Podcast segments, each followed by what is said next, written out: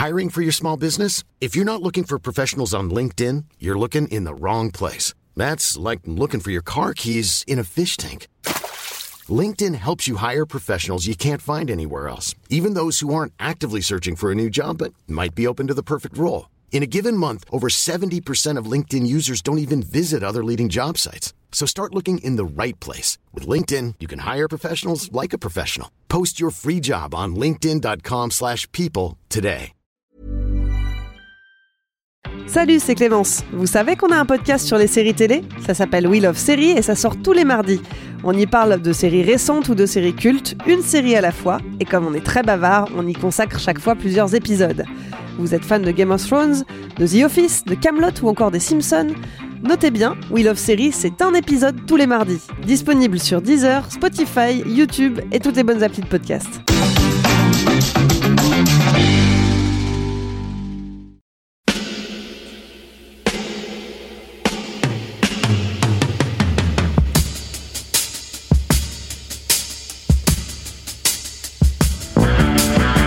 Copain Jack Burton, il regarde l'orage bien droit dans les yeux et il lui dit T'es si tocard que tu passerais pour un chef-d'œuvre de l'art moderne.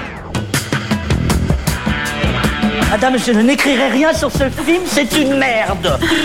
Merde. Ce sont les gars qui se prétendent normaux qui vous déçoivent. Les dingues, ça ne fait jamais peur.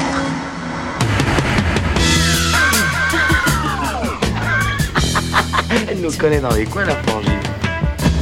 Salut, c'est Clémence. Bienvenue dans Sale Temps pour un film, le podcast qui fait la pluie et le beau temps sur le cinéma. Tous les mercredis, on se retrouve pour vous parler de la sortie de la semaine. Derrière les micros, une bande de chroniqueurs qui pètent le feu ce matin. J'ai le plaisir de retrouver Marie. Salut. Julien. Salut Clémence. Rafik. Salut Clémence. Et Stéphane. Salut Clémence. À la technique, celui qui dompte les micros et qui chouchoute vos petites oreilles, une main de fer dans un gant de velours. Bonjour Alain. Salut. Et on dit merci à la Tex pour l'habillage sonore. Si vous pouviez voyager dans le temps, vous iriez explorer quelle époque? Ellie, elle, son truc, c'est les 60s. La journée, elle étudie le stylisme dans une école de mode londonienne, mais quand vient le soir, dans la petite chambre qu'elle loue au cœur de Soho, elle traverse les époques et revit le Londres des années 60. Elle y suit Sandy, aspirante chanteuse talentueuse et charismatique, une plongée grisante dans le swinging London qui va petit à petit tourner au cauchemar. Aux commandes, Edgar Wright, à qui on doit déjà la trilogie Cornetto, l'adaptation de Scott Pilgrim au cinéma ou encore Baby Driver. Pour nous entraîner dans ce voyage mystérieux, il s'est associé à la scénariste et autrice de comics écossaise Christy Wilson Cairns. Et côté casting, non pas une mais deux héroïnes. Pour l'époque d'aujourd'hui, Thomasine Mackenzie, vue dans Jojo Rabbit et Old. Et pour les années 60, Anya Taylor-Joy, qui avait déjà brillé en tenue d'époque dans Le jeu de la dame. D'ailleurs, le saviez-vous, on a consacré deux épisodes de notre podcast We Love Série à The Queen's Gambit. Présenté en avant-première à la Mostra de Venise le 4 septembre 2021, Last Night in Soho sort en France ce mercredi 27 octobre, deux jours avant sa sortie américaine. Dans l'équipe, on aime plutôt bien Edgar White. Euh, c'est pas toi, Marie d'ailleurs, qui est particulièrement fan de euh, la trilogie Cornetto? Oui, oui, euh, beaucoup. voilà, Shaun of the Dead, tout ça. Absolument. Mais alors, est-ce que ce nouveau long métrage est à la hauteur des précédents? Est-ce qu'on va le voir au cinéma?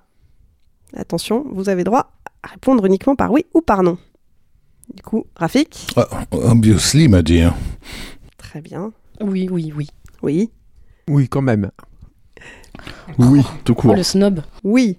Ouah. Eh ben, c'est pas si fréquent que ça qu'on ait un oui à l'unanimité euh, dans Saltan, donc euh, je tiens à le saluer et vous allez nous expliquer maintenant en détail pourquoi. Alors, je vois de l'enthousiasme à peu près partout, sauf chez Julien qui a l'air un peu plus mitigé. Est-ce que tu veux commencer ou est-ce que... Je euh, sais pas si c'est à moi de commencer du coup parce que je suis le seul à avoir des vraies grosses réserves sur le film, j'ai l'impression. Donc je sais pas. Bon, alors du coup j'y vais. Euh, Je commencerai en disant que c'est un film virtuose, euh, qu'au niveau de la mise en scène, c'est très, de très loin, moi je trouve ce qu'il a fait de plus incroyable. C'est hallucinant, t'en vois pas tous les jours des films comme ça.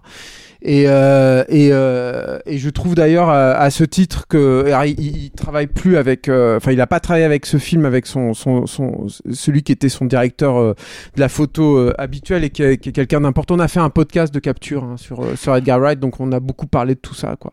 Euh, là il a il est allé chercher euh, Chung Woon Chung qui est le qui est le directeur de la photo euh, coréen de, de Park Chan Wook, qui avait notamment, c'est peut-être pour ça je me suis demandé pourquoi il était allé chercher, mais il a, il a fait la photo de, de Mademoiselle.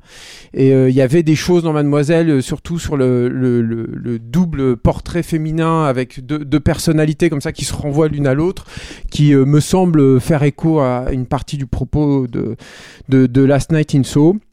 Donc euh, voilà, ça c'est tout ça, c'est voilà, c'est rien que pour ça, moi je sais que je j'ai pris beaucoup de plaisir quand même à voir le film et, et j'y retournerai. C'est un film que je reverrai, que j'aurai dans ma ma Blu-ray c'est sûr et certain. Et euh, et tu parlais aussi de Thomasie Mackenzie. Euh, moi je trouve aussi que c'est l'autre grande réussite du film. Euh, moi je l'ai découvert, j'imagine du coup comme euh, Edgar Wright. Enfin je sais pas trop comment il l'a découverte, mais dans dans Jojo Rabbit euh, de Taika Waititi. Et c'est assez étonnant parce qu'elle avait dans, Tai- dans, dans, dans elle avait le rôle à peu près opposé à celui qu'elle qu'elle campe là elle faisait une, une petite fille euh, juive enfin une, une jeune fille juive même euh, cachée mais qui, avait beaucoup de caractère beaucoup de force de caractère surtout euh, et qui était qui, qui comment chapeautait en quelque sorte l'évolution du, héros du, du film.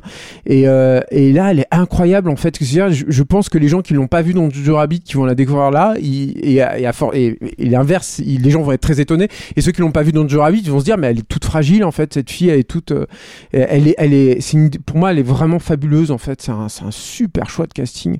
Euh, je sais qu'il a beaucoup hésité Edgar Wright et qu'il destinait justement ce, ce rôle là à à, à Anya Taylor-Joy à, l'origine et ce, switch est, parfait enfin voilà. Et je trouve elle son parcours il y a un truc qui me touche beaucoup aussi qui est euh, un truc euh, et je trouve que c'est le, le point de scénario que je sauve du film vraiment qui est euh, parce que je pense que c'est Wright part vraiment de lui qui est ce côté euh, ben tu, tu viens de la province et tu arrives dans une, euh, une métropole. Et moi ça m'a énormément touché parce que moi je, je- j'ai vraiment grandi euh, vraiment ben, dans, dans- en campagne quoi. Et quand je suis allé à Paris quand je suis monté à Paris j'ai j'ai retrouvé des choses en fait qui m'ont parlé extrêmement euh, enfin c'est très fort quoi je trouve. C'est ce côté d'être dépassé d'être de de pas avoir les codes en fait de pas savoir être submergé par la par la, la foule des gens et tout, tout ça je trouve ça mortel donc pourquoi en fait j'ai des réserves en fait au film? Alors moi je sais qu'il faut pas euh, séparer le fond de la forme, que c'est pas une bonne chose, euh, que c'est la preuve d'être qu'on est un mauvais critique de cinéma. Bah tant pis, je serai un mauvais critique de cinéma. Moi il y a quand même cette séparation entre le fond et la forme dans le film, c'est-à-dire que à côté de ça, euh, le film m'a m'a énormément déçu et m'a énormément déçu en, en particulier de- d'Edgar Wright euh, et euh, notamment du coup sur tout ce qui est euh, années années 60 c'est à dire que moi je vois bien que il y a ce discours euh, habituel chez chez euh, Edgar Sur la défiance vis-à-vis de la nostalgie Euh, je vois bien qu'il y a ce- cette volonté de montrer euh, la, face cachée des swinging 60s qui sont bah, justement avec cette nostalgie euh, souvent des, une période glorifiée et là qui remettent bah, c'était quoi être une femme à, à Londres dans, cette époque-là et tout. Mais moi, je trouve que ça marche pas du tout au niveau de l'évolution du personnage. Par exemple, je ne trouve pas un truc qui me semble hyper important, qui est le point de bascule du personnage d'Anya Taylor-Joy. Je vois pas à quel moment, parce qu'elle est, elle est pas présentée comme ça au début, et tant mieux, j'ai envie de dire. Elle est pas comme présentée comme une petite chose fragile, justement. C'est même plutôt l'inverse par rapport au, personnage de, de, de Thomasine Mackenzie. Oui, oui, c'est ça. hein. Elle est, elle est, voilà. Et, et je, je, je vois pas le, le moment, en fait. Surtout que je trouve que Matt Smith, qui joue euh, donc le, le- qui va devenir son, alors je spoil, hein, on prévient, mais comme souvent dans ça le temps pour un film, mais qui va devenir en gros son macro. Je trouve que c'est un super choix de casting parce que c'est c'est le mec, même si on l'a découvert lui pour le coup avec euh, Doctor Who, euh, donc avec la bienveillance qui est inhérente au personnage de Doctor Who, c'est un mec, je trouve, a, a cette violence en lui, euh, vraiment. Et, euh, euh, et je trouve ça, c'est très bien exploité. Mais par contre, elle, je ne comprends pas ce personnage. Moi, je la comprends pas. Je trouve qu'en outre, le, le, le, le c'est un film qui se réfère très clairement au Giallo italien. Et la photo, d'ailleurs, va, va dans ce sens-là. Mais le Giallo italien fonctionne aussi sur la notion de twist, c'est sur la surprise du twist et fonctionne souvent avec, et c'est ça moi que j'aime dans le Giallo, le twist fonctionne avec un, un truc visuel. C'est, euh, pour reprendre l'archétype du Diallo, c'est euh, dans les frissons de l'angoisse, un jeu de miroir où tu crois avoir vu un reflet, en fait, tu as vu autre chose dans ce reflet-là. Moi je ne le vois pas là-dedans. Je trouve que le twist il est assez moisi, c'est-à-dire qu'il a, il est au, au- au pire il est un peu prévisible euh, et au, au mieux il est, euh, moi il m'a laissé un peu de glace. Enfin à partir du moment où tu vois qui est casté dans tel rôle, bah tu te dis il va y avoir un truc qui se tourne là. Et je trouve que la façon que ça a d'être euh, présenté, ça, Il y en a deux à proprement parler. Oui, oui. Et il y, a il y a un autre truc qui est aussi extrême pour moi, qui a été quand même vraiment un problème aussi quand j'ai vu le film, qui a une, une- un, un truc de fausse piste. Euh, avec un personnage qui est joué par Stump, je le dis parce que je pense que c'est pour ça que ça n'a pas été coupé au montage et pour moi ça ressemble vraiment à une sous-intrigue qui aurait dû être coupée au montage avec un personnage de policier. Et je pense qu'il n'a pas été coupé parce qu'il y a Stump et que Terrence Stump trimballe en lui euh, bah, tout ce qui est euh, inhérent aussi à cette période-là du cinéma euh, euh, anglais notamment et que bah il y a ce discours-là dans le film il a toujours fonctionné comme ça. C'est vraiment un cinéaste postmoderne dans, dans ce sens-là quoi. Et le dernier truc que j'ai envie de dire c'est que l'histoire d'amour de contemporaine pour moi elle ne marche pas du tout. J'ai pas non plus d'émotion. Donc ça fait quand même beaucoup euh, finalement dans un pour pour que moi je sois complètement emporté par le par le film donc je me retrouve face à un, truc qui qui m'arrive relativement rarement finalement au cinéma où j'ai l'impression de voir une espèce de, Rolls Royce avec tous les toutes les options euh, incroyablement fignolées une Rolls Royce de la belle époque hein. vraiment le truc fait à la main lustré au, dernier truc mais qui tourne à vide je, je, suis sorti, j'ai eu l'impression de pas avoir eu de, de substance en fait, de ne pas être. euh, j'ai fait un tour, mais je suis pas arrivé à une destination qui m'a surpris, m'a emporté ou m'a même donné, m'a apporté quelque chose. Voilà. Drop the mic. Non, non, pas de revue mec. euh, je vais me faire allumer par mes trois, mes trois collègues maintenant, et donc je vais voir ce qu'ils ont à me dire là-dessus. Peut-être que je suis complètement obtus et, Non, mais moi- et moi, à je- cœur de glace. Moi, je te rejoins sur, euh, sur tes réserves. En fait, sur- notamment sur ce que tu dis sur l'histoire d'amour euh, contemporaine. Moi, je trouve souvent les histoires d'amour dans les films d'Edgar Wright, euh, en tout cas pour moi, je trouve qu'elles marchent pas très bien.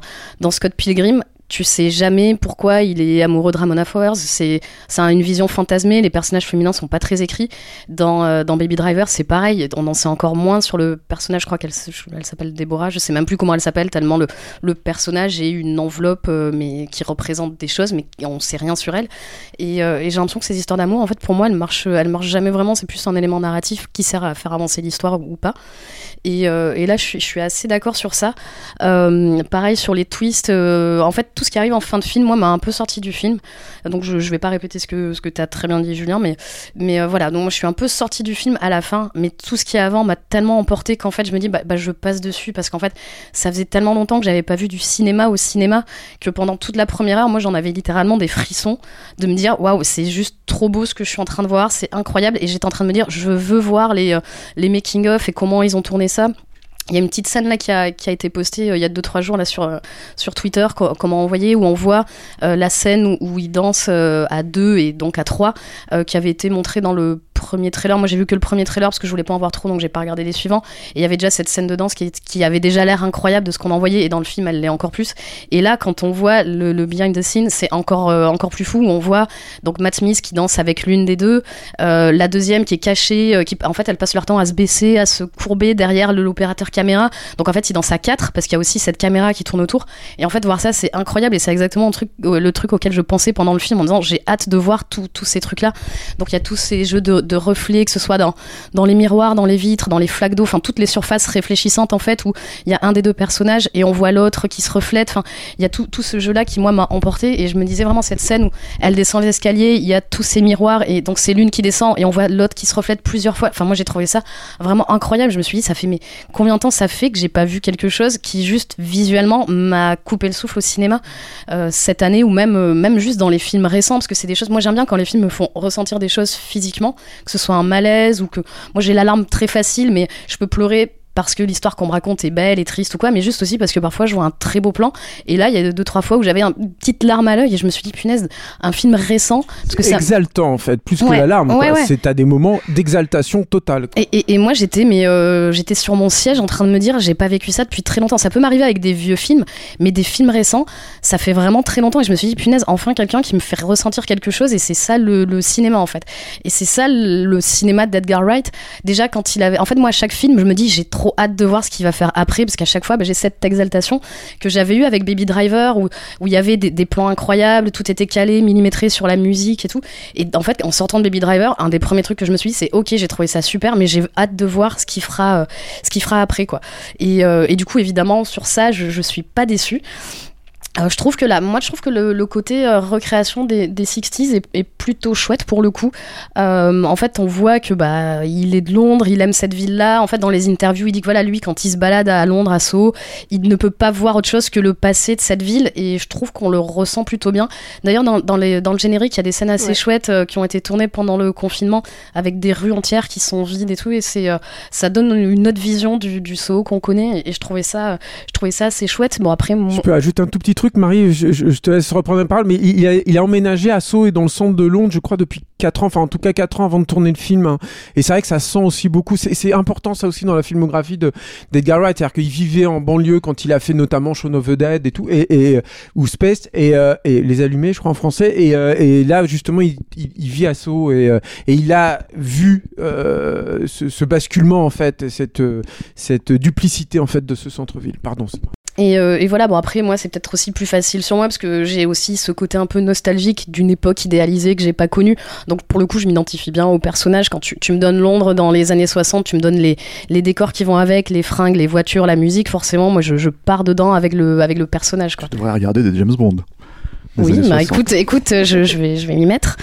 L'arrivée Ah. l'arrivée à Londres se fait sur une affiche de James Bond, effectivement. Thunderball, sur- ouais. Sur Thunderball, ouais. Et, euh, et, et du coup aussi, moi j'étais assez, euh, assez contente de voir qu'il y a enfin des personnages féminins et des rôles féminins un peu écrits. J'imagine que c'est aussi sûrement euh, l'apport de la co-scénariste euh, qui s'appelle Christy Wilson Cairns, je crois. C'est ça. Euh, que je, qui, en fait, ils ont vraiment travaillé tous les deux sur, les, euh, sur ces personnages-là, parce qu'en fait, à chaque fois, moi, c'est toujours le truc qui me sort un peu des films d'Edgar Wright, c'est que c'est toujours des films de, de mecs avec des mecs, et, euh, et je me dis, bah, pour une fois, il y a des personnages féminins. Mais tu les trouves très bien écrites toutes les deux, toi. En fait, ça c'est une vraie question à Marie. hein, justement, Non, moi, j'aime moi je beaucoup trouve le- qu'elles sont. Moi, j'aime bien le personnage C'est très emprunté en d'Héloïse. fait. C'est ça mon problème avec ça en fait. Moi, j'aime bien le personnage d'Héloïse. J'ai plus de mal sur celui de Sandy. euh, comme tu dis, on, on voit pas le moment où elle vrille et tout. Mais euh, C'est il est- primordial, non? Enfin, c'est pas- le truc qu'on attend sur ce personnage-là. Ce On se doute qu'elle va basculer de ce truc-là, mais, mais moi j'attendais ça, j'attendais une scène, un plan, un truc qui me dise tac, ça y est, elle est, elle est perdue quoi. C'est un personnage qui est pas vraiment caractérisé finalement, parce que qu'est-ce qu'on sait d'elle? À part que euh, elle veut être chanteuse, euh, c'est tout ce qu'elle veut dans la vie. elle a ce côté un peu fantasme euh, qui fait aussi partie de l'é- de l'époque et de la vision euh, fantasmée des 60s, C'est c'est j'imagine. presque plus un, un archétype de, de l'époque. En- encore une fois, moi je demande là-dessus ce point de bascule où tu sors, parce que tu parlais de Ramona tout à l'heure, mais Ramona, elle est, moi il me semble, hein, j'attendais pas une écriture de Ramona parce qu'elle est traitée comme ça en fait. Elle est traitée comme Parce une que tu la vois de- par les yeux de Scott, en fait. Voilà, elle est traitée comme une, une espèce d'être de lumière, tu vois, idéal et tout. Là, c'est pas pareil. Je veux dire, le- le- l'idée, c'est de, c'est d'aller au-delà du glacis et donc de cette icône-là qu'elle représente, Anya Taylor-Joy, et dans laquelle elle se projette, euh, et, et, et de justement de montrer, paf, le truc qui va te plonger dans, Mais de l'autre côté. Et moi, je Bah, n'ai si, pas eu c'est du fait, tout ce- ça. fait sous forme de, de reveal en fait avec le numéro de cabaret dans lequel on s'attend à ce qu'elle soit la reine de la, de, de la soirée et on la découvre en figurante. Euh, et, et- et cette scène là où elle, elle fait le même geste que toutes les autres femmes autour d'elle. Mais avec euh, avec un, un visage complètement euh, complètement fermé et défiant, te fait comprendre qu'elle elle a elle entre guillemets elle a compris sa place quoi. Enfin elle euh, elle, s'est rêvée reine de la nuit quand elle a fait son audition. Euh, il y a cette scène d'audition qui est très importante justement pour poser le personnage. euh, Oui, bien sûr. Et, et son, Mais là, son- elle est dans toute sa splendeur. encore. Exactement, voilà. Et, et tu la redécouvres en. en- Oui, mais alors moi, je ne comprends pas cette ellipse. Mais, en mais fait. surtout Mm. qu'en fait, euh, moi, je, suis- là, je- là où je vous trouve très très dur vis-à-vis de, de ce personnage-là, c'est que ce personnage il n'existe pas sans l'autre. C'est-à-dire, et l'autre n'existe pas sans elle non plus. C'est-à-dire que moi, je suis désolé, mais si on me pose cette question sur le personnage d'Anna Taylor-Joy, est-ce qu'elle est intéressante et à quel moment en fait elle change, euh, si tu veux, de bascule? Est-ce que c'est autre chose qu'une icône ou une représentation? Bah, J'ai envie de dire, ok, posez-vous la question sur le personnage que vous voyez en premier, qui est absolument pas intéressante non plus. C'est-à-dire que jusqu'à ce qu'elle se, Héloïse, jusqu'à ce qu'elles se révèlent toutes les deux. En fait, si tu veux, à un moment donné, pour moi, c'est un personnage, au-delà de sa timidité, au-delà de tout ça, c'est le sujet du film. Pour moi, le sujet du film, c'est la, c'est la dualité entre ces deux personnages-là et la façon dont elles vont se retrouver et se comprendre. Et je pense que, en gros, euh, parce que c'est un personnage finalement assez simple, le personnage d'Héloïse à la base. C'est-à-dire que, bah, voilà, c'est une petite naïve, elle arrive, et en fait, en gros, elle, elle se confronte effectivement à tout ce que tu dis. Non, Euh, c'est pas simple. Je veux dire, elle a des visions, elle a des, elle a un trauma avec Oui, sa maman, euh, elle a, elle a une, elle a, elle a, ça, une- elle est ça- infligée dans ça, un je pense truc, que c'est beaucoup plus un truc tout. qui est Alors, explicatif en fait pour comprendre pourquoi en fait dans l'introduction de Fantastique elle va avoir ses visions avec le personnage Un rapport de confiance aussi avec sa, avec sa grand-mère qui la surprotège. euh, et tout un questionnement sur est-ce que le film est vraiment fantastique ou pas? Est-ce que est-ce que comment dire et bon on spoil il l'est voilà, oui, parce que tu as cette scène chez les flics où euh, il la Évidemment. pas, et évidemment, elle arrive en disant euh, J'habite dans une chambre et je vois la, la personne qui, a, qui vivait là et qui a été tuée il y a, il y a- Voilà, c'est pour ça que moi je pense qu'en fait le, le truc c'est que c'est pas un personnage, c'est un personnage qui existe en fait effectivement à la base comme une icône figée, le personnage d'Anna Taylor-Joy, mais en fait qui est révélé à travers encore une fois la façon dont, dont euh, Héloïse va la voir. Moi, pour moi, il est, il est le, le- le vrai point de bascule, il est là en fait. Hein. Et comment elle, elle peut se dire que cette, cette, cette figure idéalisée, fantasmée, en fait finalement elle se ressemble. Elles ont un, un, un- un point de, de, de rapport quoi. Bah, de toute façon, le lien entre les deux est, est maintenu dans le flou toute une partie du film euh, volontairement parce qu'au départ, on ne sait pas euh, qui est. Enfin, c'est pas qu'on sait pas qui est qui, mais euh, quand euh, Héloïse se rend dans les années 60, euh, à certains moments, elle incarne elle-même euh, le personnage de, de Sandy. À d'autres moments, elle l'observe et Mm. finalement, on ne sait pas vraiment quel est le lien entre les deux. Moi je suis pas un énorme fan. euh, Peut-être tu veux, tu veux y aller. Non, c'était par rapport à- au caractère un peu un peu psychanalytique, je vais tirer la couverture dans ce Mm. sens-là. Euh, je comprends tout à fait ce que tu veux dire et je me retrouve aussi qu'effectivement c'est une projection euh, pour pour, pour Héloïse, euh, mais, euh, mais à travers cette projection dans le passé, elle effectivement elle recrée son son, son surmoi, c'est-à-dire sa vision idéalisée d'elle-même, euh, qui est la façon avec laquelle elle découvre euh, Sandy, euh, et, et av- avant qu'elle soit rattrapée par par par tout ce qui vient d'en dessous, quoi, le Et avec- subconscient et, toute et- qui remonte. Et euh, avec toutes les, ouais. avec toutes les craintes qu'elle a en arrivant dans cette ville aussi, c'est Mm. ça le truc. Est-ce que sa grand-mère lui, lui, lui, Oui, lui, bien sûr. lui- lui la nourrit en fait avec ça, en lui disant attention, tu m'appelles, tu me tiens au courant, etc. etc. Et le choix, avec un choix de casting d'ailleurs que je trouve euh, très judicieux, mais peut-être qu'on y Il y reviendra a, sur il y a ce aussi tout un flou qui est laissé quand même par rapport au, au- au rôle euh, de sa mère, au passé de sa mère, ou à un Mm. moment, enfin je sais pas vous, mais moi je me suis demandé, est-ce que cette femme, Sandy, qu'elle voit euh, la nuit dans les années 60, c'est pas finalement sa mère, dont on sait peu de choses, à part qu'elle s'est suicidée Mm. On sait que ça s'est manifestement pas bien passé quand elle-même s'est rendue à Londres quand elle était jeune. Est-ce qu'elle serait pas en train... Enfin, il y a aussi tout un mystère autour de ça. Mais euh, totalement. Et le truc, c'est que je pense que, alors moi, ce que j'allais dire en fait par rapport au Giallo, c'est que moi, je suis pas un énorme fan de Giallo parce que, en fait, je trouve que c'est un genre qui, qui, qui est très beau visuellement. Enfin, quand c'est, quand c'est, quand c'est, parce qu'il y a des, des Giallo qui sont pas très beaux, mais. Est-ce qu'on peut fait- rappeler juste pour les auditeurs qui sont pas forcément experts ce que c'est que le giallo? Bah, le giallo, c'est, on va dire, une excroissance euh, à la base italienne euh, de, comment dire, euh, des thrillers hitchcockiens en fait, euh, et, euh, et vraiment comment, en fait, les cinéastes italiens euh, euh, à une époque dans les années 60-70, et bon, notamment les figures de Deux en particulier, oui, Oui, qui sont euh, Mario Bava et Dario et Argento. Dario Argento, voilà, en Mm. fait, on, on, on recrée ça en fait sous une forme extrêmement euh, baroque et comment dire euh, Psychédélique même, Voilà, on peut dire. hein, oui. donc donc c'est très ancré dans une période spécifique, la période à laquelle d'ailleurs se déroule Last Night in Soho. Avec des codes visuels et de couleurs très très spécifiques que- qu'il utilise brillamment puisque euh, il, se débrouille pour que la chambre d'hôtel de son héroïne soit au-dessus d'un restaurant français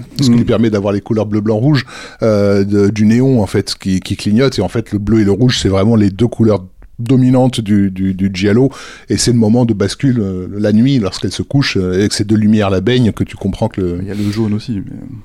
il y a un petit euh, Bah, le du- giallo. euh, ouais.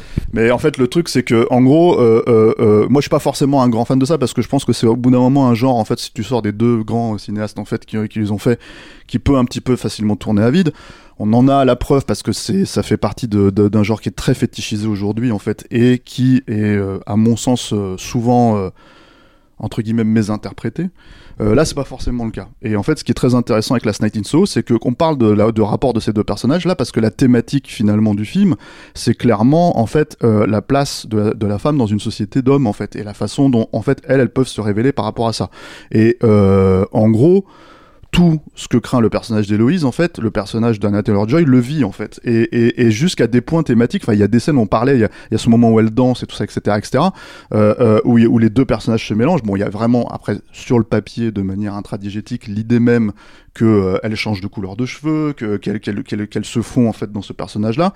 Mais il y a aussi en fait, euh, et parce que c'est quelqu'un qui est obsessionnel et fétichiste, hein, Edgar Wright, littéralement des moments de mise en scène où alors je sais pas si le terme est approprié, euh, approprié ou bien choisi, mais où en fait elle va traverser par exemple un couloir où elle va avoir toutes les formes de vis différentes en fait euh, qui peuvent en fait lui pendre au nez entre guillemets en tout cas tous les tous les tous les pièges en fait de cette vie euh, en ville et, de cette vie en fait entre guillemets de, de, débauche que les hommes peuvent lui euh, comment dire euh, euh, lui apporter qui se qui se mettent et ça c'est extrême enfin c'est un plan pour le coup en fait où elle regarde chaque porte et t'as une nana qui couche avec un mec enfin une prostituée t'as euh, une nana qui se pique enfin qui, qui se drogue je crois t'as enfin tout un, tout un truc comme ça c'est tous les pièges en fait qu'on voit et ça c'est un truc ultra thématique ultra voilà qu'on retrouve en fait dans le giallo parce que c'est une, forme extrêmement expressionniste en fait. Donc en gros en fait on te montre ces choses-là. Mais tout le questionnement en fait pour moi à mon avis du, comment dire de la mise en scène du film et, et je suis d'accord avec Julien sur les deux, deux problématiques en fait de, de, scénario. C'est-à-dire que en gros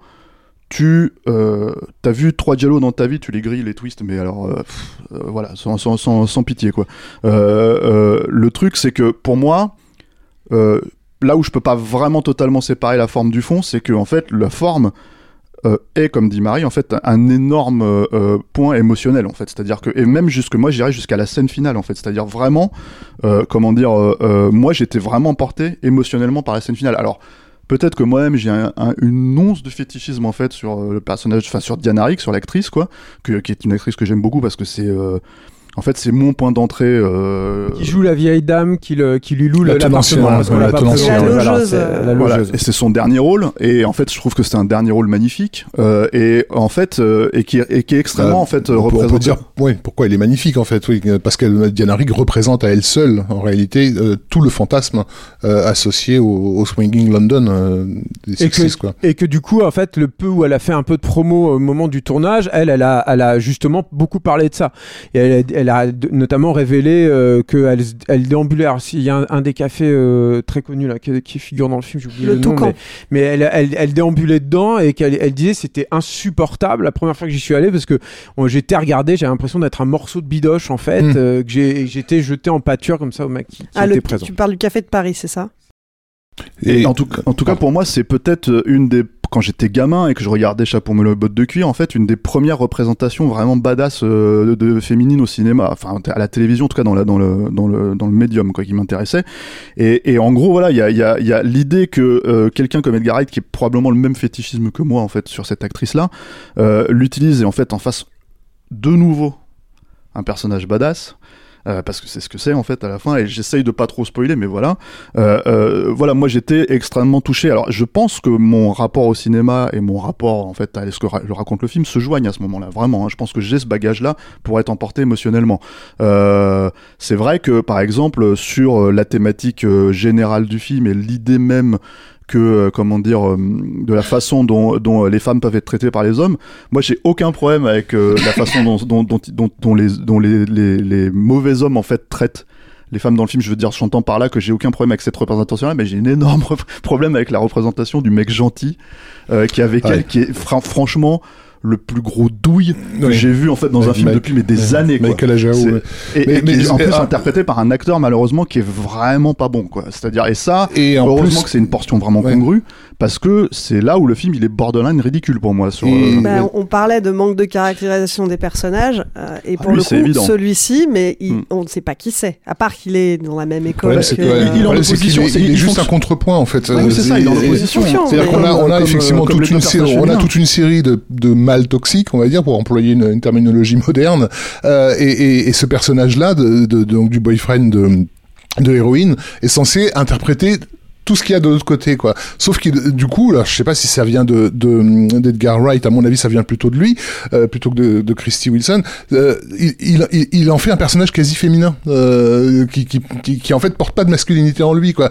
Et, et, et ça, et en plus, il a pas du tout l'histoire. Enfin, je veux dire, à part apparaître là tout le temps pour l'aider, pour lui dire tu vas bien, comment voilà. Qu'est-ce que tu veux dire par personnage féminin Parce que alors, moi, j'ai pas du tout ça. Je trouve qu'il est nul, hein, moi, ce perso, mais je.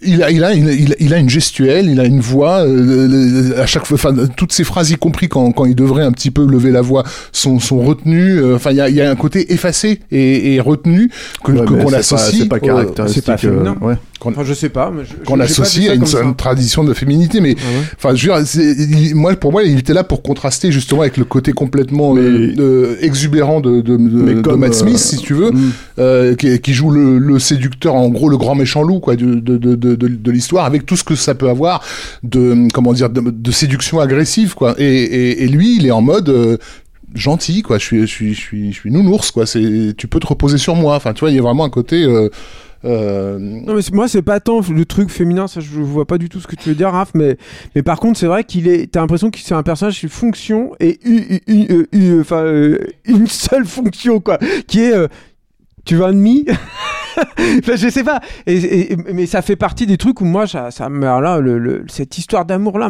alors, j'en ai rien à foutre qu'on. Alors c'est terrible, effectivement, mais et, et presque en fait t'aurais presque envie.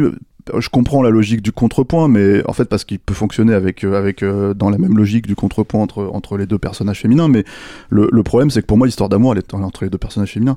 C'est même pas forcément une histoire d'amour charnel. Hein, je parle pas de ça. Je parle vraiment d'une histoire d'amour en fait d'aimer quelqu'un en fait, c'est-à-dire un, autre personnage, le comprendre, euh, l'entendre, etc., etc. Et en fait, ce contrepoint-là, il est, moi je, le- je vois pas ça comme un personnage féminin. Je vois plus comme un fantasme euh, de euh, euh, euh, très actuel pour le coup de ce qu'un homme devrait être avec une femme en fait dans, dans, dans, une romance moderne quoi. Bon, je comment dire, euh, voilà, enfin.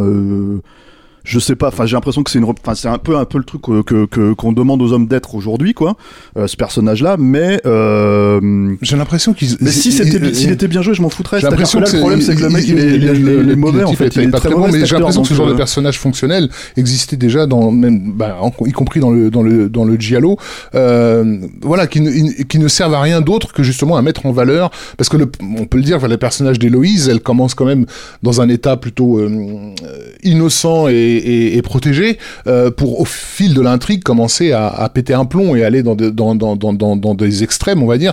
Et du coup, il y a besoin de ce personnage qui, euh, qui viendrait la calmer, enfin la calmer, la, la canaliser en, en mode euh, qui montre, qui montre qu'elle est pas bien. Ça marche pas. sauf que voilà, il est effectivement puis, totalement, pas- totalement, fon- totalement ça, fonctionnel. ça le problème, c'est que voilà. Mais après, ces problématiques là, pour moi, encore une fois, c'est à part qu'il apparaît dans la scène finale et qu'il voilà, il, il, il- il montre un petit peu son côté un peu douille, hein, comme je dis, quoi, un peu bête, Euh, le problème, c'est que en fait, euh, euh, ça, c'est des séquences, elles durent 5 minutes en vrai quand tu regardes le film. Si tu, enlèves ça, si tu enlèves le truc de Terrence Stop, c'est des détours un peu chiants. C'est des détours problématiques, mais en fait, pas, à mon sens, pas au point en fait de, basculer le film en fait. C'est-à-dire que vraiment, il y a, ce rapport parce que tout le rapport vraiment, moi je trouve en fait le, rapport au dialogue qui, qui est vraiment intéressant chez Edgar Wright, c'est en fait le rapport au point de vue. C'est-à-dire que tout le jeu de miroir, tous ces trucs-là, il l'arrête pas, il le fait tout le temps. C'est-à-dire que euh, euh, euh, elle va se voir en fait dans le miroir. elle- Héloïse va en fait le, le, le point de vue initial dans la scène qu'elle incarne, c'est elle qui est là. Elle se tourne et regarde le miroir, la caméra se tourne, c'est euh, Anna Taylor-Joy, etc. etc. Moi, je parlais de la parlé- révélation, hein, sur ma déception vis-à-vis du truc. hein. C'est-à-dire comment tu écris la révélation, comment tu l'amènes dans le film et comment tu joues là-dessus. Moi, c'est là, ça fait partie. c'est- comme là, la fausse fait- piste. C'est comme cet amour. En fait, le problème du film, c'est que je trouve qu'il est pas investi sur une partie. C'est-à-dire que tu peux pas juste dire, il y a la scorie de, de cette fausse piste, il y a la scorie de l'histoire d'amour contemporaine, il y a la scorie de la bout. bascule. Attends, attends, juste, bah, justement, laisse-moi, laisse-moi. C'est-à-dire que, et du coup, si tu veux, c'est pareil, si tu veux, sur le truc. C'est que, en fait, le, le que je n'ai pas, enfin, j'ai dit, mais un peu en passant comme ça tout à l'heure, c'est que je sens dans le film, et c'est ça, moi, qui m'a un peu bloqué, malgré. Encore une fois, je, je, veux pas qu'on gomme toutes les qualités que j'ai mises en avant dans mon point de vue aussi sur le truc. hein. Mais, mais pour moi, il y a un vrai côté emprunté dans le film et que je sens aussi dans les euh, enfin que je, je, je, je crois aussi déceler dans la façon dont le film s'est conçu et a été initié hein, mais mais voilà et, et du coup c'est pas c'est pas juste il a dérapé là et il a dérapé là et il a dérapé là. C'est Mais- pas ça c'est qu'il y a un truc là qui n'est pas totalement ré- réalisé et, et, et complètement euh, tenu voilà. Alors, est-ce qu'on on révèle littéralement la révélation qui te pose problème ou pas Parce que c'est c'est de ça qu'on parle en fait. Le fait que, en fait, le personnage de. Dia- Je Alors, spoil. alerte, spoiler, Voilà. Alerte spoiler, spoiler, spoiler. mettez des, des Voilà, sirènes. le personnage d'Anna Taylor-Joy existe vraiment. Ce n'est pas une- un, un fragment fantasmé. C'est le personnage de Diana Rigg, en fait, euh, euh, 40 ans avant, 50 ans avant. Et en gros, euh, c'est ça la révélation qui te pose problème ou pas? Ouais, ouais. Et donc le truc, c'est que moi, déjà, outre le fait que je comprends pas comment Anna Taylor-Joy a pu jouer Héloïse, puisque fondamentalement, elle se ressemble vraiment, je trouve, avec Diana Rigg, et je trouve que c'est déjà un truc qui est hyper, euh, comment dire, euh, hyper euh, important, quoi. C'est-à-dire que euh, on- euh, la semaine prochaine, on va parler des Sopranos, le film des Sopranos, et il y a énormément de gens qui essayent de ressembler aux personnages des Sopranos, et ça marche pas du tout, quoi. C'est-à-dire qu'il y a plein de personnages, tu, tu les achètes pas. Ah, Il y a Et- plein et- de comparatifs sur Internet. euh. euh, voilà, et, et, et, et alors que là, en fait, je trouve qu'Anna Taylor-Joy, elle a un truc, en fait, et pas que physiquement, hein, j'entends, hein, c'est vraiment, elle a un truc, en fait, dans l'attitude, dans, euh, comment dire, euh, sa façon d'affirmer, en fait, sa La, personnalité. la au défiance, la défiance etc., du etc. regard en fait. ouais. Voilà, qui, qui ressemble à Diane Rigg, qui me fait penser à Diane Rigg, et qui fait que, avant même d'avoir vu ce film, en fait, euh, déjà, ouais, mais déjà, l'actrice, en fait, je me disais, elle est incroyable, cette nana, elle est incroyable, ce regard, elle est incroyable, ce, ce, cette présence, en fait, à l'écran, alors qu'elle était toute jeune quand on l'a vu la première fois, quoi. Et donc, du coup, pour moi, mine de rien, euh, c'est ça le cinéma. C'est-à-dire que c'est vraiment arriver, en fait, si t'as le bon casting, si tu fais quoi, c'est comme le problème du mec. Le, le, le, le, petit gars qu'elle- que, que, euh, sort, bah, si le mec était casté correctement et que, en fait, en gros, moi, j'aurais un peu moins de problème avec l'écriture du personnage. C'est-à-dire que là, le truc, c'est que ce casting-là, il me vend ce, ce, twist. Il me le vend clairement. Et alors après, tout le truc émotionnel autour de ça, euh, franchement, moi, je l'ai dit, hein, j'ai un fétichisme autour de Diana Rigg, donc je pense que ça joue sur mon émotion. Euh, Diana Rigg est décédée depuis, c'est son dernier rôle. Donc il y a aussi l'idée de la voir une dernière fois au cinéma dans, euh, dans ce rôle-là, donc je pense que ça joue aussi. Mais après, euh, j'assume entre guillemets ma subjectivité là-dessus. C'est-à-dire que en gros, euh, dans le podcast qu'on a fait sur Edgar Wright, qui, qui est tout récent là, hein, que vous pouvez écouter si, qui est en ligne normalement ou qui sera en ligne peut-être là au moment, enfin le lendemain quoi. On le dit en fait, Edgar Wright c'est quelqu'un qui est de notre génération. Donc et qui arrive à faire transparaître ça en fait dans son cinéma, c'est-à-dire qu'il le transforme en truc de cinéma, c'est pas juste un geek qui kiffe les choses, etc., etc. Et donc du coup, quand il arrive à faire ça, bah voilà, moi en fait, pour moi, ça fonctionne émotionnellement. J'ai, j'ai, j'ai, euh, j'ai, euh, j'ai comment dire ce. En tout cas, qui porte un regard sur ce qu'il aime. Effectivement, ce qu'il aime, c'est en partie le cinéma britannique des, des, des, des, des 60s, auquel justement le film euh, renvoie, renvoie constamment. Par certains plus tropes visuels, on a beaucoup trop parlé du giallo, qui est, c'est évident que le giallo est, est présent dans le film. Il y a mais pas que ça, évidemment. Voilà, mais il y a, y a aussi euh, le Répulsion de Polanski, euh, voilà, c'est les, Oui, les films de Nicolas Rugg, etc. Et puis tous les terrains de stamp. euh, bon, Euh, par rapport au, au- au casting de, de, Diana Rigg, donc ce, ce qui est d'autant plus intéressant, c'est que comme le film t'amène t'amène finalement à découvrir un swinging 60s, euh, enfin l'envers du décor, on va dire, et toute la toute, toute la violence et, et, et- et la tristesse qu'il pouvait y avoir derrière le, le- les flonflons, euh, euh, c'est vrai qu'on on imagine aisément qu'une Diana Rigg, elle a dû survivre dans, dans, dans, dans cet environnement. Là où on la voit, nous, en mode chapeau mono et bottes de cuir, on imagine qu'elle passait sa journée à traverser Londres en mettant des, des kicks retournés dans la gueule de quiconque la faisait chier. Non, ça a pas dû être aussi simple que ça. Mais par contre, elle a développé un, un, un personnage d'actrice à la scène comme à l'écran, euh, euh, à la ville comme à l'écran, pardon, euh, de, de, de défiance, c'est-à-dire de tu me touches pas, je suis dangereuse. Euh, et c'est pour ça que je trouve que le, le choix de Dorita Tushingham pour jouer la, grand-mère d'Héloïse est, aussi ingénieux parce qu'elle elle, était dans, le NAC euh, et comment la voir. Mais, aussi et surtout euh, dans l'ouverture du docteur Givago de, de, de David Lean où elle était littéralement scrutée euh, par des hommes dans une scène très violente et très malaisante. Elle était debout au milieu d'une pièce et t'avais tous ces mecs du commun... t- tous ces mecs du parti là qui l'a qui l'a dévisagé, qui l'a regardé. Elle était toute écrasée par par, par les regards et et, la, et en faire celle qui a quitté ce, ce, ce Londres en fait et qui dit à, la- à sa petite fille fais gaffe quand même, il y a, quelque chose derrière le rideau, tu vois. Euh, je trouvais que c'était pas très ingénieux et encore une fois un geste de cinéphile euh, euh, de la part de, de, d'Edgar Wright. Mais en plus, l'actrice, je trouve qu'elle, Rita Tushingham, elle porte cette fragilité sur son visage. Là où Diana Rigg, évidemment, c'est tout l'inverse, quoi. C'est genre, attention, ça mort, quoi. Donc ça, c'est, plutôt bien vu. Mais ce rapport, au, passé et, au, fé- au fétichisme. Le fétichisme, c'est aussi un travail d'illusion.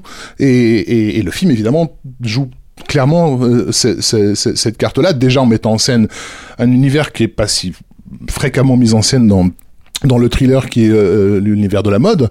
Euh, alors Mario Bava l'avait fait avec euh, Six femmes pour l'assassin. Mais voilà, il y a, finalement, le cinéma a très peu de fois rappelé que avec le, le, le monde des trafiquants d'armes, c'était probablement la, la, la pire profession qui soit en termes de perversité et de, euh, et de, et de violence cachée. Euh, euh, et, là, je trouve que c'est brillant quoi d'avoir fait de cette gamine euh, une nana qui, qui, ne voit que la beauté des couleurs et, et, et que euh, la, la, joliesse des textures et qui est arrivée bah, parce que l'héroïne est quand même en train d'accomplir son rêve elle est, elle est rentrée dans la plus grande école euh, de design qui, qui soit et elle va découvrir en touchant ce, cette étoffe tout ce qu'il y a derrière, quoi, euh, euh, toute, toute, cette, voilà, ça, toute cette violence et cette perversité qu'elle porte en elle, en fait. C'est pour ça que je parlais de psychanalyse tout à l'heure, parce qu'elle, euh, elle contribue à, faire remonter à la surface euh, euh ces choses-là. Et pour quelqu'un d'aussi fétichiste que qu'Edgar Wright, c'est aussi une forme de presque de d'auto d'introspection, quoi, de, de se dire qu'est-ce qu'est-ce qu'il y a de pas bien dans ce que j'aime en fait euh, Est-ce qu'il n'y a pas un sentiment euh, Est-ce que je suis pas aussi motivé par quelque chose de malsain dans, dans, mon amour de, de, des formes, de l'esthétisme, etc. La question aussi, c'est est-ce que ça ressortirait mieux? Parce que c'est quand même quelqu'un qui, est extrêmement dans le contrôle, hein, Edgar Wright. Euh, et il a toujours travaillé son cinéma dans ce sens-là. Et moi, je me pose cette question de est-ce que ça ressortirait mieux justement s'il n'avait pas eu en fait la perte de contrôle de certains de ses projets, comme c'est arrivé avec Ant-Man par exemple, ce genre de choses où je dis pas que c'est, je dis pas que forcément il aurait pas fait le film avant, qu'il aurait pas pu faire le film avant. Hein. Je crois que c'est un truc qui porte en lui depuis un moment déjà en fait. Mais, Une dizaine d'années, ouais. Voilà, mais par contre, je pense que ça le nourrit aussi en fait l'idée euh, euh, euh de se poser ces, ces questions-là et de les traiter de façon à ce que ça soit prégnant, parce que en gros, euh, euh lui c'est un homme, mais le personnage féminin est une femme. Euh, enfin, le personnage principal pardon est une femme, mais le truc que je veux dire, c'est que euh, euh, voilà, enfin la projection, elle est totale pour moi. Euh, comme on l'a dit, il, même la façon de filmer, la façon dont elle arrive dans le train. à Londres, etc., etc. Il y a des des des, des, des renvois, à ouais, Fuzz, il y a ouais, des renvois ouais. à tous ces trucs-là. Donc en fait, en gros, c'est c'est moi je pense pense au contraire justement que c'est un film vraiment habité quoi. mais mais après, ce que je dirais moi en tout cas, c'est que pas surtout.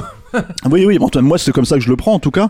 Euh, en tout cas, les, les, les, points sur lesquels je suis d'accord avec toi en plus, tu vois, c'est que c'est des trucs qui sont beaucoup moindres en fait dans le, dans, enfin, je, je leur accorde beaucoup moins d'importance, euh, on va dire, et euh, je le prends plus comme des détours. Bah, pas malheureux, mais bon, des détours où je me dis, ouais, on aurait pu s'en passer, effectivement, quoi. Euh, tout en pointant du doigt que fondamentalement, oui, euh, pour moi, euh, euh, et c'est ce que le film rappelle, et ce que Marie a dit, tout ça, c'est que on peut, en fait, vraiment être touché émotionnellement par l'image. Et c'est ça le cinéma. C'est, on peut être touché par l'image. Quand, elle a, en fait, oui, on, quand elle a du sens, en voilà, fait. c'est ça. Quand elle fonctionne, quand c'est beau, quand c'est euh, et, et, quand le projet esthétique, en fait, te, te, te happe complètement, quoi. On n'a pas parlé de trop de, de, de, technique, mais moi, bon, on a parlé de la virtuosité du du, du, du film, euh, et, et, et, tu parlais de, de, du fait que tu avais hâte de voir le, de, voir les making of. Il y a, il y a un aspect euh, qui me semble euh, vraiment presque nouveau, qui avait été un peu expérimenté sur sur Baby Driver, euh, qui est le boulot qu'il fait avec son monteur Paul McLeese, qui le suit depuis euh, depuis Spaced, et qui consiste vraiment à à, préparer euh, sur Avid en fait tous les tous les beats du, du, du, film, qui soit euh, euh, sonore euh, et visuel. Et, et, et, et, ça comprend, y compris, et j'étais surpris par ça, la, la photo, le, les, les, modifications lumineuses, parce que de, comme il fallait vraiment que les scènes fonctionnent sur des morceaux musicaux pré, pré, présélectionnés, avec beaucoup de mouvements de caméra, etc., ça voulait dire que la lumière devait changer d'une certaine façon dans, dans ces scènes-là. et, et, et Maclis et Wright ont vraiment préparé une espèce de bande ils ont utilisé euh, comment euh, Avid presque comme un, un magnétophone à l'ancienne en disant toi voilà, il va y avoir cette couleur cette couleur cette couleur cette couleur cette couleur et ensuite sur le plateau c'était euh, c'était synchronisé euh, à ça le, tout le travail Driver, ce qu'il avait fait dans Baby Driver avec, le, avec la musique mais ouais. surtout en fait ce qui ce qui mais là porté à un niveau mmh. délirant parce qu'en plus il y a des, des, scènes en motion control etc qui veut dire qu que tu dois les retourner deux fois en, en, gardant le même le, même mouvement de caméra etc mais mais mais cette idée de, préparer comme c'est presque des musiciens dans un dans un studio d'enregistrement en fait. Euh, c'est même pas du storyboard. Je saurais même pas comment appeler cette euh, cette forme de préparation du, du tournage mais je trouvais ça euh, nouveau et intéressant. Et, et ça donne un résultat qui est d'une fluidité en fait. Parce que moi c'est surtout ça. Plus que virtuosité c'est la fluidité insensée qui m'a qui m'a porté. C'est à dire que dès l'instant où l'héroïne Héloïse est dans sa chambre et prend ce drap, euh, le, tourne sur elle-même et que la caméra recule. Alors là, tu rentres dans un dans dans, vraiment le, le côté leak du rêve en fait. Tu, et, tu peux, tu peux pas ne pas être emporté par euh, par ça. Tomber dans le trou. Ouais. avec presque une agression sensorielle. le en fait. comme on dit, quoi. Mais il y a ce truc en fait où je pense qu'on sera tous d'accord là-dessus, y compris Julien, que en fait c'est peut-être un des films et je pense que c'est ça aussi qui fonctionne visuellement. Je veux dire, c'est que c'est peut-être un, un des rares films de ces dernières années où on a l'impression que le film il est littéralement designé c'est-à-dire à l'avance, c'est-à-dire vraiment en fait conceptualisé en fait en scène et en machin etc, etc en se disant voilà je vais pas c'est pas genre en fait il y a des accidents heureux sur le tournage euh, même s'il a pu en avoir hein, je dis pas forcément le contraire mais on a vraiment l'impression qu'en fait le type euh, ce qu'il avait en tête il a vraiment absolument ce que tous les cinéastes essayent de faire normalement, hein, tout mis en œuvre en fait pour le mettre à, l'écran et que en fait pour le coup il a vraiment contrôlé ça et réussi et designé à l'avance quoi. Mais la scène, la scène où Héloïse pète un plomb dans, dans, dans, son cours de, de, de, mode là et qu'elle commence à, à, avoir presque une gestuelle de, tueuse à ce moment-là avec son mannequin là, euh, pour, pour moi c'est vraiment une, métaphore d'Edgar Wright en train de travailler sur sur son film, le, caractère maniaque obsessionnel et parce que parce que encore une fois il sait pas au fond il, il comprend pas qu'est-ce qui le nourrit euh, pour pour, pour euh, pour faire ça. Mais d'ailleurs, je trouve que le, générique illustre particulièrement bien, le générique de fin illustre particulièrement bien cet attachement au détail parce que c'est un générique qui a été travaillé, qui a l'air très simple comme ça, mais euh, il déroule pas comme, euh, comme un générique. Euh, euh, je sais pas s'il y a un nom particulier pour ça. Enfin, c'est pas juste la, présentation de l'équipe qui défile à l'écran, c'est des panneaux fixes qui sont entrecoupés par des, des plans fixe aussi de, on l'a dit tout à l'heure, de rues de saut complètement vides. Et je me suis demandé quand est-ce que ça a été tourné. Est-ce qu'ils ont profité des séquences de tournage pour, quand les rues étaient vides, ces plans-là. C'est ce qu'on disait, c'était le confinement. C'est pendant le confinement, ouais. Mais, en fait, en gros, c'est quand c'est le seul moment, c'est ce qu'il disait, en fait, c'est le seul moment où en fait Saut pouvait être vide. Parce que, en gros, euh, euh, tout le monde était confiné chez, chez soi, donc en fait, ils ont dit, bon, on va faire des plans euh, à ce moment-là, quoi. Mais ça, c'est, pour le coup, c'est, c'est entre guillemets, moi je mettrais ça, c'est designé derrière, mais je mettrais ça dans les accidents heureux entre guillemets, puisque justement en fait le film aurait dû sortir en 2020 et, euh, et, euh, et, toute la pandémie a repoussé le, le truc, donc il, il, a, il, a, il, en a profité pour ajouter quelque chose. Mais c'est il y a une réflexion aussi. Voilà, c'est ça, bien sûr, mais bien sûr. Mais de toute façon, je pense que c'est quelqu'un qui, qui suit le mouvement quand même aussi, hein, euh, qui, qui, attrape ce qu'il peut, quoi.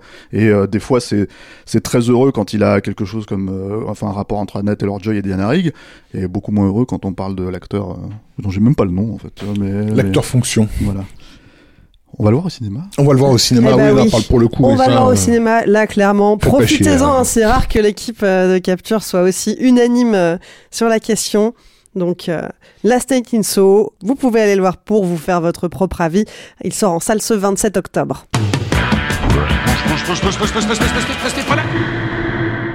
Si vous êtes en Ile-de-France dans les jours qui viennent, sachez que le 30 octobre, on a une séance Capture Mag spéciale qui nous attend au Club de l'Étoile. Ça sera Invasion Los Angeles de John Carpenter. Vous pouvez d'ores et déjà réserver vos places sur le site du Club de l'Étoile. Et on ne se quitte pas sans passer par la case répondeur. Le répondeur, c'est le moment où vous pouvez nous donner votre avis sur le film du moment. Vous avez adoré, vous avez détesté, vous n'êtes pas d'accord avec l'équipe et vous avez des arguments, dites-le nous. Pour ça, c'est très simple, il suffit de retrouver Capture Mag sur Messenger, enregistrer un petit message vocal et on le diffusera dans la prochaine émission.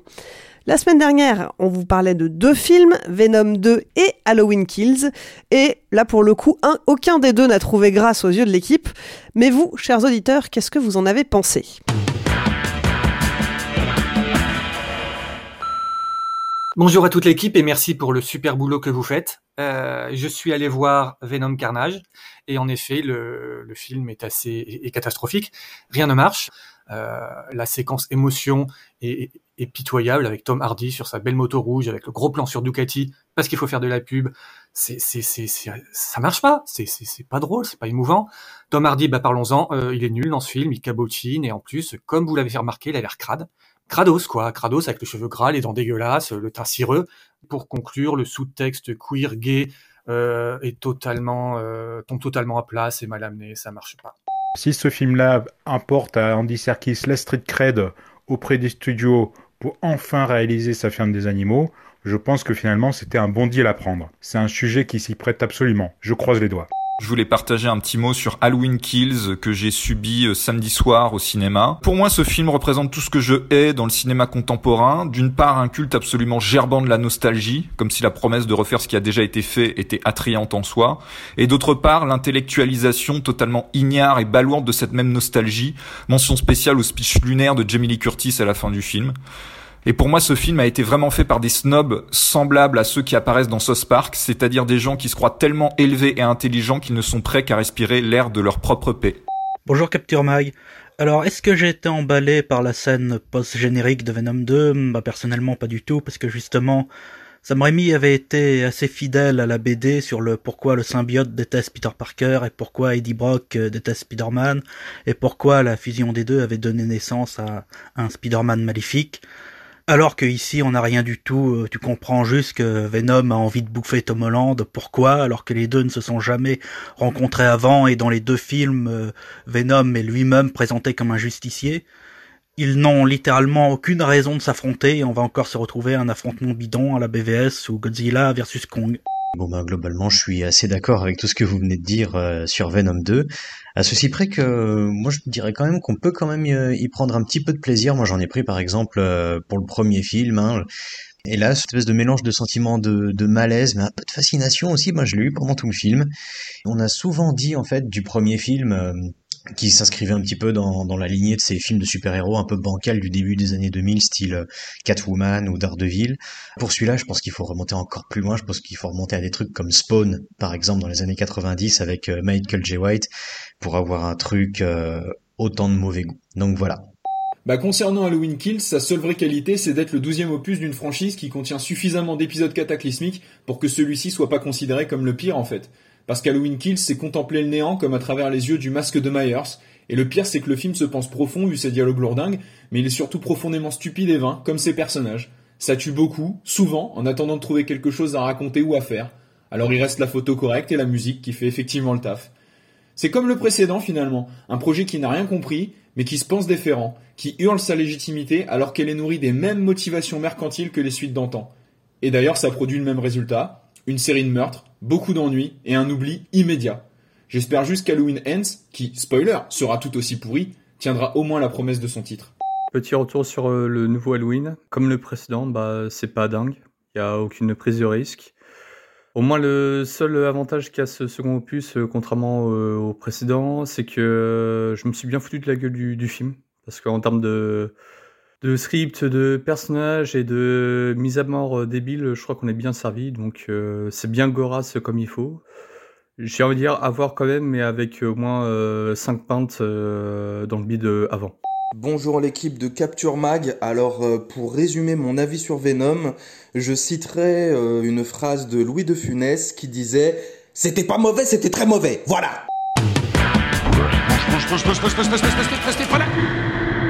Le temps pour un film, c'est fini pour aujourd'hui. Marie, Julien, Rafik, Stéphane, merci. Merci Clémence. Merci. Clémence. Merci Clémence. Et puis merci Alain à la technique. Et puis merci à vous qui nous écoutez, qui êtes un peu plus nombreux chaque semaine. Si vous nous découvrez, pensez à vous abonner pour ne pas rater les prochaines émissions. Et si vous nous suivez déjà, attention, on a changé de flux pour ce podcast. On va bientôt arrêter de diffuser cette émission sur le flux originel de Capture Mag. Pour continuer à nous écouter et ne rien louper, il faut chercher Sale temps pour un film dans votre appli de podcast et vous abonner au nouveau flux Pensez-y. Et puis, si vous voulez nous soutenir, vous pouvez nous donner un petit coup de pouce en contribuant à notre Patreon. Ça nous aidera à grandir encore. Pour ça, rendez-vous sur patreon.com, mot-clé Capture Mag.